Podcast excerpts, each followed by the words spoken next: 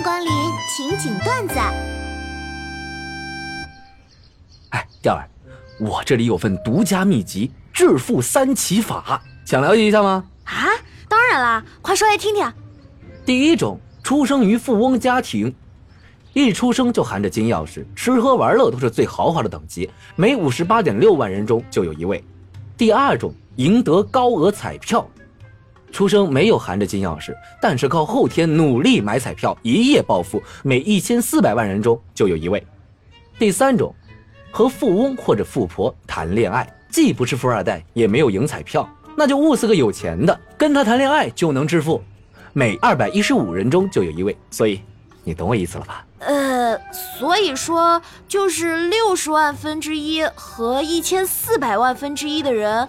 泡了二百一十五分之一的人吗？啊，是的。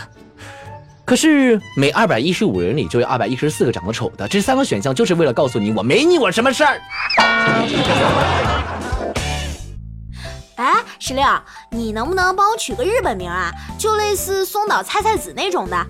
你认真的？当然啦。那就给你提供几个体现中华特色的，怎么样？好呀，好呀。嗯。鲁花花生油，旺仔小小酥，重庆串串香。我哎，怎么了？不喜欢啊？哎，还有呢，幸运刮刮乐，还我飘飘拳，旺旺碎冰冰。哎，滚！哎，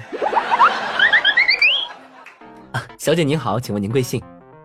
我姓勋，勋是很少见的姓氏呢。哎，还好吧，还好啊。呃，是薰衣草的薰吗？啊？呃，不，不是啊。是熏悟空的熏。呃，那话说您贵姓啊？啊，我姓居。居这个姓氏也很少见啊。哈，明明很常见啊，猪八戒的居。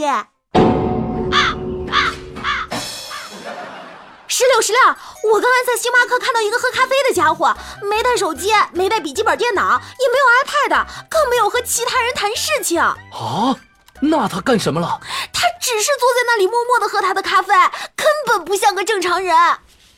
你大爷！关于读书，人们有两句常挂在嘴边上的话：一，哎呀，可别说，这有学问的人呐，说话就是有水平。二，我看你是读书读傻了。前者是和他们看法一致的时候说的，后者是和他们看法不一致的时候。江城子，健身减肥。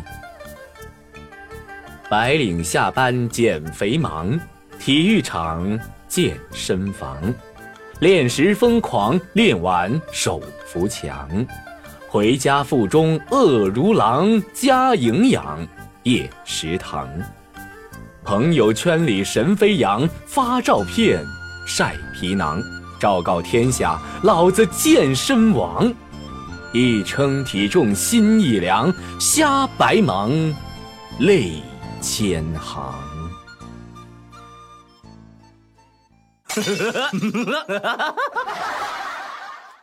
今天的节目就是这些了，每周一、三、五晚十九点，情景段子不见不散。